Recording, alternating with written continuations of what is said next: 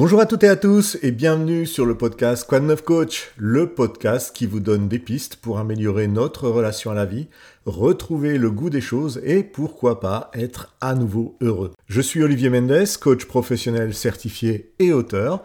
Dans ce huitième épisode, nous allons parler de l'entreprise et plus particulièrement de la façon dont les entreprises évoluent à travers leur structure managériale qui se tourne généralement de plus en plus vers le détricotage euh, du lien social qui se crée entre un salarié pour devenir finalement une variable d'ajustement relationnel dans laquelle nous perdons finalement ce lien qui se crée par le passé au sein de l'entreprise. Souvenez-vous seulement de l'époque où prendre un travail signifiait également être intégré dans une équipe, se faire de nouveaux amis parfois, collaborer avec une intelligence collective humaine, dans un but socialement imprégné pour une organisation qui passait par le relationnel direct d'abord. Le seul inconvénient de ce mode de fonctionnement était la lenteur des décisions, mais cela nous permettait également de prendre le temps de bien réfléchir à ce que nous faisions ensemble.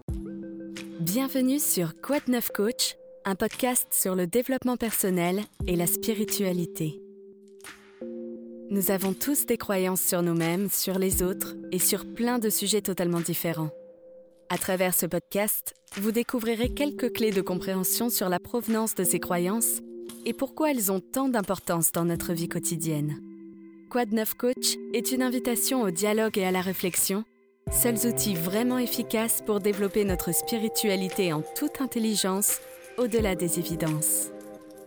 Alors aujourd'hui, quoi de neuf, coach? Depuis quand n'avez-vous pas eu une vraie session d'intelligence collective au travail? Attention, je ne vous parle pas des réunions qui s'accumulent dans nos agendas et auxquelles nous assistons la plupart du temps comme simples spectateurs. Je veux parler d'un véritable moment d'échange, de discussion avec un ou plusieurs de nos collègues, un moment pour faire le point sur les activités et partager les infos qui se passent juste à côté de nous et qui restent souvent invisibles à nos yeux parce que nous ne regardons pas, nous n'avons pas une vision d'ensemble des choses, nous avons une vision très centrée sur notre tâche, notre participation à l'effort de l'entreprise. Mais au-delà des conversations qui traitaient euh, de notre rôle au travail, hein, je suis euh, à tel poste, je fais telle chose, il y avait quand même dans ces échanges-là une partie rencontre, une partie fou rire, une partie je te raconte mon week-end. En fait, il y avait aussi un temps qui était consacré à la discussion personnelle avec un ou plusieurs de nos collègues. Et ce temps-là était nécessaire. Et aujourd'hui, il est de moins en moins dans nos entreprises. J'aimerais bien savoir ce que vous en pensez, vous, là, de l'autre côté du micro. Est-ce que votre dernier moment de convivialité de la semaine s'est passé au travail? Réfléchissez un peu.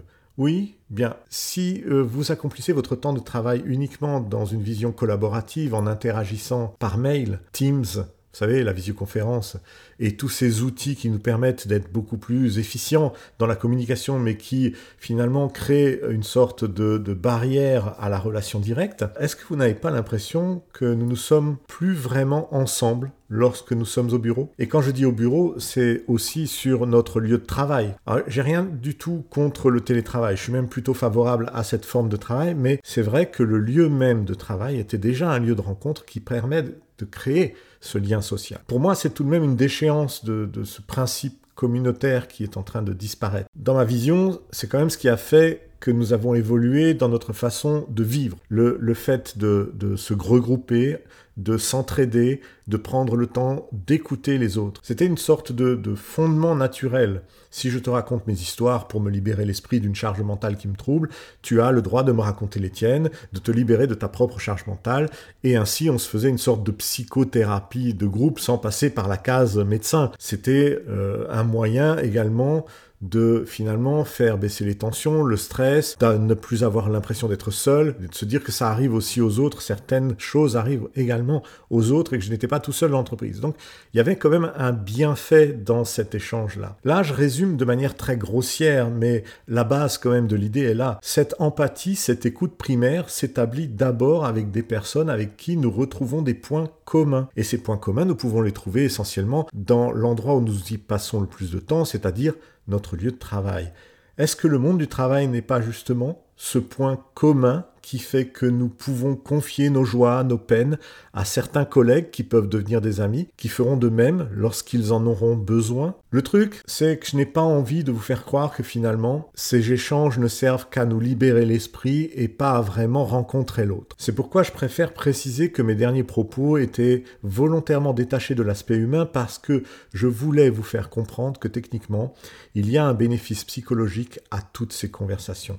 C'est notre santé mentale qui réellement en jeu ici. Une santé qui nous permet par la suite d'être plus concentré, plus efficace, que ce soit individuellement ou collectivement. J'ai l'impression que franchement le télétravail, le flex office, les open space, tous ces éléments viennent, tel un miroir aux alouettes, nous faire croire que nous progressons socialement vers une meilleure relation au travail, alors que c'est vraiment l'inverse. Moi, j'ai sincèrement la conviction que notre capital social, qui se trouve tout de même être essentiel, se délite complètement sous nos yeux sans que nous en soyons vraiment conscients. Déjà, on commence à nous parler de la semaine de 4 jours qui peut apparaître comme quelque chose de magnifique. Imaginez, trois jours de repos par semaine, c'est super, oui, mais le souci c'est que nous aurons à exercer notre métier plus longtemps dans les quatre jours de travail que nous devons effectuer. De 7h30 aujourd'hui, nous passerions à 10 heures de travail quotidien, moins de temps pour le couple, moins de temps pour les enfants, moins de temps pour nos loisirs, nos passions, pour la série du soir sur le canapé. Oui, je vous entends déjà me dire que nous pourrons faire tout ça pendant les trois jours de pause. Vous en êtes vraiment certain?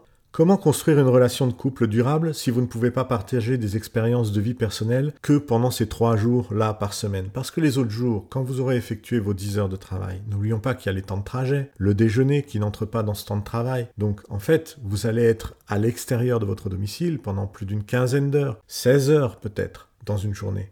Combien de temps devons-nous à peu près dormir par nuit?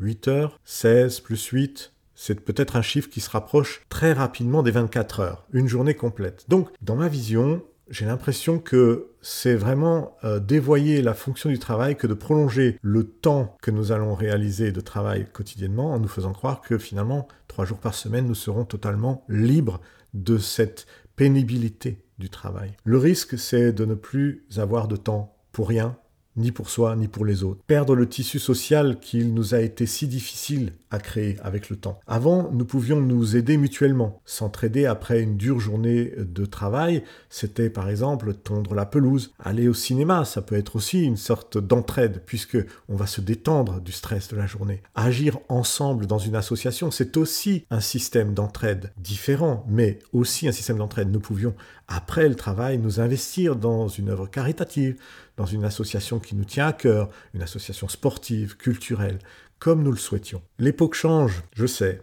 et le changement n'est pas toujours synonyme de mieux, nous le savons tous. Ainsi se glisse aujourd'hui dans notre vie une compétition profonde qui s'intensifie entre ce que nous devons faire chaque jour et ce que nous avons envie de faire chaque jour. Je vois bien ici que c'est un combat totalement inégal qui a déjà pris le pas sur notre capital social. Nous avons parfois l'impression euh, que rien ne change assez vite, mais pourtant, pourtant, en prenant du recul, on peut constater que le monde de l'entreprise se réinvente et applique lentement, mais sûrement, ces nouveaux principes, sans que nous en soyons directement conscients, tous les jours. C'est comme si nous avions le rhume en permanence, finalement. Au bout d'un moment, on s'habitue. On ne se demande plus si c'est à cause du froid, du pollen, de la vapeur d'eau. On a le rhume, c'est tout, mais les causes et les vecteurs ne nous intéressent plus parce qu'il est là en permanence et il fait partie de nous. Ce qu'il y a de plus grave, c'est que notre rhume pourrait devenir plus important, que nous ne verrions pas la différence si le changement de notre état de santé se faisait progressivement nous pourrions devenir de plus en plus malades sans nous en rendre compte parce que justement cet état changerait progressivement. Bref, la collaboration à distance n'est pas quelque chose d'évident chez nous, chez l'être humain je veux dire. Notre cerveau a besoin d'informations sensorielles directes qui lui permet de ressentir les non-dits, les gestes spontanés. Lorsque nous échangeons à travers des médias à distance, pour prendre le cas par exemple de la visioconf, comme euh, par exemple aussi l'expression écrite, c'est aussi un média à distance. Il y a toujours ici un risque d'interprétation erronée de la parole de l'autre ou du geste de l'autre qui parfois peut conduire à des conflits qui étaient inutiles, des choses que nous aurions pu régler euh, si nous étions en contact direct, parce qu'il y aurait immédiatement une autre perception des choses. Qui n'a jamais reçu un email qui, selon notre interprétation lorsque nous allons le lire, nous semble être menaçant, irritant, plein de reproches, et qui finalement s'avérait être une simple note d'information à prendre en compte factuellement qui ne nous était pas directement destiné à titre personnel, nous avons besoin à minima d'informations verbales qui nous permettent de mieux situer une circonstance, ne serait-ce qu'à travers la tonalité et la dynamique d'une voix. Mal interpréter l'intention de notre interlocuteur est néfaste et nous pourrions alors euh, nous dire que la visioconférence a résolu ce problème d'incompréhension parce que nous pouvons voir notre interlocuteur à travers l'écran. Enfin, quand celui-ci branche sa caméra. D'ailleurs, c'est aussi un problème difficile à gérer, cette histoire de caméra allumée ou pas. Le droit de respecter celui ou celle qui ne souhaite pas allumer sa caméra et nous offrir un avatar à sa place est vraiment quelque chose à respecter. De nombreux managers tentent de faire pression lors des réunions pour que un tel montre son visage. Sachez tout de même qu'il n'y a aucune obligation à ça. Vous avez le droit de ne pas montrer votre visage, votre intérieur, même si les outils vous permettent de flouter l'arrière-plan. Vous pouvez très bien utiliser un avatar. La visioconférence n'est pas obligatoirement un passage à travers la vidéo, mais le son suffira. Si vous ne le sentez pas, ne le faites pas, il n'y a aucune règle légale qui vous l'impose. Les interactions en visioconférence n'ont pas résolu ce problème de relation directe, on est d'accord. Moi-même, lorsque je fais une séance de visio-coaching, j'ai parfois du mal à bien cerner mon coaché, parce que je ne le vois pas dans son ensemble, je ne vois pas tout de lui, parce que le son du micro parfois ne restitue pas assez bien les inflexions verbales, l'image n'est pas toujours parfaite et l'écran se fiche parfois au moment crucial où quelque chose se passe de l'autre côté. Et tout ça, ce sont des éléments dont j'ai besoin en tant que coach pour accompagner quelqu'un parce que je vais comprendre les non-dits, les gestuels qui se passent et qu'il n'a pas conscience de, réaliser de l'autre côté. Et tout ça,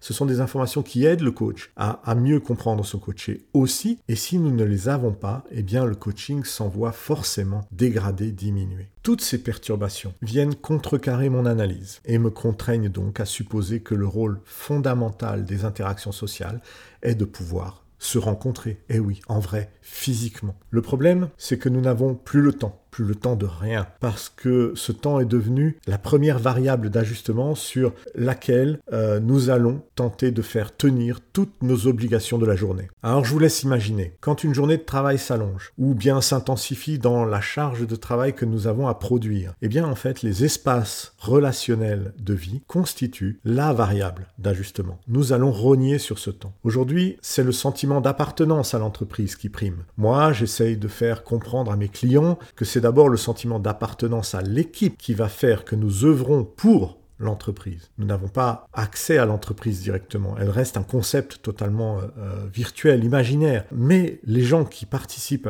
à l'action d'entreprise, ils sont là, ils sont concrètement présents. Et c'est sur ces personnes que nous devons figer notre attention et pas sur le concept de l'entreprise. Si vous voulez, pour moi, c'est une compétition inéquitable entre un concept d'image, celui de l'entreprise, et un élément essentiel de la vie de chacun, interagir ensemble. Bon, bien sûr, je sais, souvent les messages qu'on nous donne semblent aller plutôt dans le sens de, du relationnel direct entre personnes, euh, le message que les entreprises véhiculent. On nous parle d'intelligence collective, d'esprit de corps, d'équipe collaborative, mais franchement, tous ces principes, si on prend du recul et qu'on regarde bien, ne sont en fait tournés que vers le concept d'appartenance des personnes à l'entreprise et à ses projets, et pas du tout vers l'humain. Pourtant, on utilise l'aspect de communication humain, les échanges entre personnes, pour valoriser l'entreprise. Et en fait, le but caché de ces messages est de nous dire que nous appartenons à une entreprise. Chef d'entreprise, et managers se tournent, à mon sens, trop facilement vers ce faux semblant relationnel qui n'a de véritable sens que pour l'idéologie même du concept d'entreprise. Personnellement, si je devais miser sur un principe fort de cohésion, j'opterais pour celui de l'intelligence collective, mais en le remaniant pour en faire une application conforme à la terminologie qu'il véhicule avec ces mots, c'est-à-dire des personnes qui interagissent ensemble dans un but commun. Le monde actuel nous montre chaque jour que les tensions relationnelles et sociales existent et les actes des camps opposés nous montrent bien qu'il n'y a pas d'intelligence collective, mais alors pas du tout, mais plutôt des clivages partisans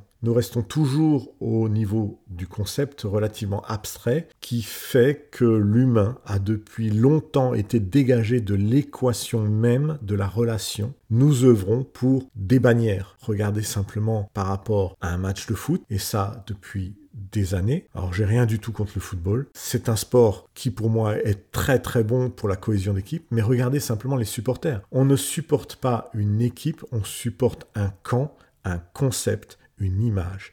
On est pour tel ou tel camp, pour telle ou telle ville, et non pas un accompagnement direct de l'équipe humainement parlant. Pourtant, quand vous regardez des posters, des affiches, des publicités qui parlent, prenons l'équipe de France, nous voyons les joueurs mis en avant, parce que ce sont eux qui incarnent directement l'équipe, mais on ne vous parle pas du joueur individuellement. On ne parle que du joueur dans l'équipe de France. L'être, le savoir-être, devrait devenir vraiment notre cap, la direction que nous devrions prendre pour rendre vraiment un projet, une entreprise innovante, mais réellement innovante. Un cap qui s'occuperait de la gestion émotionnelle de ses collaborateurs, la gestion relationnelle et spontanée de toutes les personnes qui interagissent dans l'entreprise, à tout niveau. Comment faire alors pour incarner une transformation que personne ne souhaite voir émerger? Quand je dis personne, ce n'est pas de nous directement que je parle, mais plutôt des, personnes de la caste qui euh, créent ces entreprises, qui dirigent ces entreprises, qui créent ces stratégies d'entreprise. Parce que franchement, si nos sociétés et entreprises se mettent à miser dès demain sur l'humain, eh bien forcément, ce remaniement va faire s'écrouler le capital qui sera réinvesti dans l'humain et non dans l'actionnaire. L'actionnaire qui profite de la plus-value de l'image de l'entreprise, pas du tout avec une vision de il y a des êtres humains qui créent cette richesse. On le voit tous les jours d'ailleurs en regardant les informations, il y a un vrai clivage dans notre société entre ceux qui créent la richesse qui voudraient vivre de ce travail et récupérer le fruit de leur travail de manière décente, et ceux qui exploitent ces travailleurs qui créent de la richesse en se croyant légitimes parce qu'ils ont été détenteurs de la stratégie et de l'idée de départ. Bon, le sujet n'est pas du tout politique ici. Nous continuons dans le sujet, de compréhension de l'intelligence collective dans une entreprise et de la force de cette intelligence collective pour recréer du lien social à l'intérieur même de euh, nos équipes et de nos teams de travail. Donc fondamentalement, moi je pense qu'il y a besoin de bâtir une réflexion autour même de la raison d'être d'une entreprise. Celle-ci est-elle vouée à faire des profits et à s'implanter sur de nouveaux marchés en permanence, à délocaliser, à désindustrialiser pour gagner encore en rentabilité? Ou doit-elle se réinventer pour se concentrer sur ce qui fait sa force, le capital humain? C'est pourtant une valeur, pour moi, inestimable. Vous imaginez quand même que dans ma vision, c'est pourtant une valeur inestimable, ce capital humain. Une valeur inestimable que la majorité, je ne vais pas mettre tout le monde dans le même sac, mais la majorité de nos managers ne voient que comme un coût. C'est surtout le cas dans les sociétés de services d'ailleurs. Lancer une révolution tournée vers l'intelligence collective autour de la valeur du salarié pourrait à mon sens bien devenir un moyen de s'identifier à un projet de société et d'y contribuer sans remettre en question la mission même de l'entreprise qui est de produire quelque chose. Pour moi, cette réflexion est aussi vraie que d'investir des milliards d'euros dans des technologies qui sont censées nous aider dans nos actions quotidiennes, ou professionnel, mais qui en fait nous enferme dans une définition limitée des échanges humains. Nous ne sommes ni des produits ni des outils. Pourtant, nous ne sommes pas non plus vraiment socialisés. La définition pour moi actuelle de l'humain en entreprise est centrée sur une charge utile mais pas irremplaçable. Alors pour moi, je, dirais que inclure un salarié dans une nouvelle définition du travail serait, serait bien évidemment, toujours à mon sens, hein, je ne prends pas une généralité, toujours à mon sens, l'unique moyen de faire en sorte que la personnalité de chacun renforce l'image de marque de l'entreprise. Pour moi, il y a vraiment une pluralité des individualités qui est à mettre en avant. Nous ne sommes pas tous formatés avec le même système de pensée parce que nous appartenons à telle ou telle entreprise. Il faut bien marquer notre différence et c'est ça qui va faire réellement la richesse d'une entreprise, c'est toute cette différence. L'entreprise, pour moi, ne serait plus une entité commerciale à partir de là, mais l'incarnation des valeurs de ses salariés et de ses représentants. Le collectif se composera maintenant d'individualités qui, mises en commun, peuvent alors engendrer une forme de génie collectif. On va au-delà de l'intelligence collective. Posez-vous simplement la question autrement. L'excellence collaborative peut-elle exister? Sans individualité L'excellence collaborative peut-elle exister sans individualité? Pour moi, l'entreprise de demain, dont l'attention primaire est concentrée sur ses salariés, n'est pas encore rentable à ce jour. Mais elle existe déjà. Certaines entreprises ont déjà pris ce pli-là. Euh, ce sont des, des entreprises qui vouent du temps à la non-productivité, qui consacrent une partie du temps de travail à des activités régulières de cohésion collective, de créativité, des activités participatives qui ne se déroulent pas une fois tous les six mois parce qu'il faut le faire, euh, ou lorsqu'un nouveau projet apparaît et qu'il faut faire un kick-off. Non, pas du tout. Ce sont des activités régulières. Là, je ne vous parle pas du tout euh, de ces machins bidules choses, euh, trucs à la Google, ou toutes ces startups qui s'écroulent au bout d'un certain moment, qui, en mettant un baby-foot, un distributeur de boissons gratuit et une console de jeu dans une salle commune, pensent créer de l'adhésion au travail. Non, ça c'est encore un miroir aux alouettes. On a déjà là la preuve que non, tout ce système ne fonctionne pas. Euh, il apporte une certaine dose de plaisir, mais on voit bien que ce système a été créé pour, encore une fois, contraindre le salarié à rester plus longtemps dans l'entreprise, à donner plus de son temps dans l'entreprise, parce que nous avons besoin de sa main-d'œuvre, de son, de son temps d'effort, de son temps de travail, de sa force de travail, de son intelligence, pour réaliser des choses qu'on lui demande. Et donc il faut le motiver à rester. Et tout ça va le motiver à rester. Mais on voit bien que ça ne fonctionne Il y a une véritable perte de sens qui s'est créée dans les dix dernières années dans toutes ces entreprises. On ne voit franchement pas l'intérêt de tout ça. Et, donc, il y a une remise en question à, créer par rapport à ce mode de fonctionnement et à ce mode de pensée-là. C'est pour moi, après un moment, que le salarié doit se dire que l'entreprise n'a plus d'autre choix que de soit l'augmenter pour qu'il évolue dans ses responsabilités, c'est le cas de quelques personnes mais pas forcément la majorité, soit d'être viré parce qu'il n'est plus assez productif, parce qu'il ne correspond plus à ce que l'entreprise attend de lui en termes de productivité, parce qu'il est fatigué, parce que ça fait longtemps, parce que ses idées euh, se, sont, euh, se sont retrouvées euh, diminuées par le temps, l'épuisement et, tout ça. Et donc, à un moment, c'est soit vous changez de poste et vous augmentez votre salaire, soit vous êtes viré parce que vous n'êtes plus productif et vous entrez dans un autre mode de système de pensée qui est de rechercher un nouveau travail. Moi, je, je vous parle maintenant d'un modèle, si vous voulez, d'entreprise qui vous donne envie de rester longtemps. C'est un peu un modèle qui existait avant euh, les années 2000, un modèle où on restait longtemps dans les entreprises. Alors bien sûr, à ce moment-là, le travail n'était pas autant un travail de bureau, pas un, travail euh, intellectuel. Aujourd'hui, c'est quand même un travail de masse. On est beaucoup moins euh, fatigué parce que beaucoup d'outils viennent nous aider. C'était à l'époque un travail plus dur, plus industriel. Très bien. Mais c'était un modèle d'entreprise qui nous donnait envie de rester dans l'entreprise. Aujourd'hui, si on le fait évoluer, ce modèle dans un sens où on a envie de rester salarié toute une vie pour une boîte, c'est une entreprise qui va vous donner envie de ne pas aller voir ailleurs parce que votre avis va être écouté. Votre avis va compter dans l'entreprise parce que les interactions à tout niveau se font de façon respectueuse, respectant également l'individualité de chacun parce que le but est d'abord de travailler ensemble et pas d'engranger un capital ou de conquérir un nouveau marché. Le but est bien de faire travailler des gens en commun dans un but commun et de la meilleure façon Des sociétés de taille modeste appliquent déjà ce type de modèle de génie collaboratif, on va l'appeler comme ça. D'autres plus importantes commencent à se demander si une réflexion sur ce concept ne vaudrait pas la peine de s'y pencher. Je le constate de temps en temps lorsque je fais des coachings dans des entreprises. De toute manière, les premiers travaux passent généralement sur comment atteindre une agilité d'organisation qui supplanterait la dynamique de la pyramide hiérarchique que beaucoup pensent avoir fait disparaître avec ce fameux management horizontal. Ce qui est totalement faux, hein, parce que en fait, on a juste aplani la pyramide, parce que la hiérarchie, elle est toujours là, elle est toujours à sa position initiale. Nous pourrions imaginer alors peut-être de décentraliser les projets, de créer des communautés de valeurs et d'intégrer les prestataires de services même à nos effectifs. Pourquoi pas? Si vous ne l'aviez pas encore remarqué, beaucoup d'entreprises telles que nous les connaissons emploient une masse très importante de prestataires de services à outrance même parfois. Parfois même ils dépassent le nombre de salariés internes qui sont vraiment embauchés sous le label de l'entreprise. Bon, je n'ai rien du tout contre les sociétés de services. Moi, j'ai fait toute ma carrière en société de services, euh,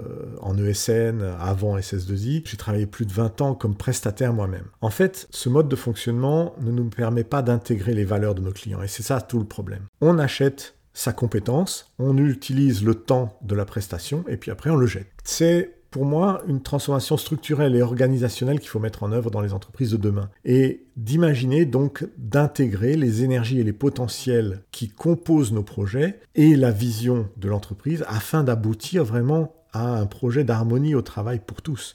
Donc ça, laisse entendre qu'il faudrait peut-être intégrer tous ces prestataires dans le cœur de l'entreprise qui les emploie. Il n'y aurait pour moi plus de compétition, mais de la collaboration. Fini les parts de marché, bienvenue à la coopération. Et quand je dis ça, je ne suis pas en train de vous vendre le bonheur au travail, comme les petits oiseaux qui chantent sur l'épaule de Blanche-Neige. Pas du tout. Je vous vends une idée, celle d'une société épanouissante qui chercherait à ne pas détruire la notion d'empathie, d'énergie positive, de confiance en soi, d'estime de soi, de respect individuel, de bienveillance, et toutes ces choses que nous ne retrouvons plus ou très peu dans les entreprises aujourd'hui. Dans ce projet, il y aurait donc de la sérénité et surtout une place pour chacun. Personne ne chercherait sa place parce qu'ils seraient tous acteurs de ses propres envies, de ses propres désirs à l'intérieur de l'entreprise. Nos talents au sein de l'entreprise pourraient évoluer et nous pourrions au fil des années changer facilement de poste et d'objectif même. C'est loin d'être le cas aujourd'hui, puisque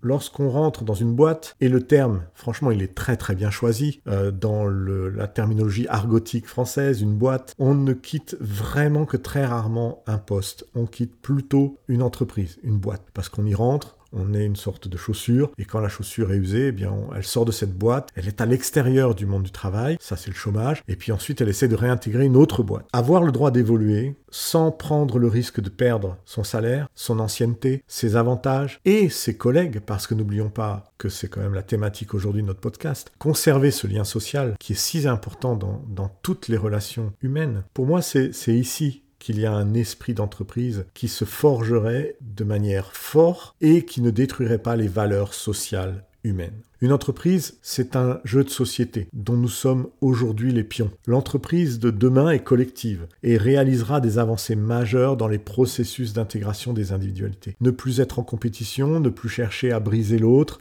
est également une voie pour construire une harmonie mondiale dans le monde de l'entreprise. L'idée est peut-être de ne plus se concentrer finalement sur le capitalisme, mais plus sur le changement, l'évolution, ce que l'on peut apporter réellement dans notre société pour changer les choses de manière positive.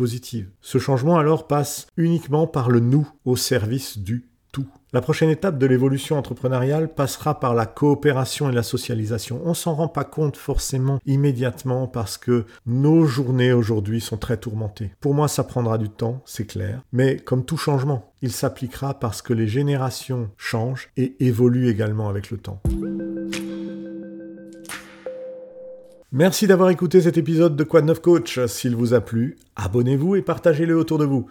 Encore mieux, vous pouvez me laisser 5 étoiles sur votre application d'écoute préférée et un message dans les commentaires. On se retrouve la semaine prochaine pour un prochain épisode. Prenez soin de vous. Salut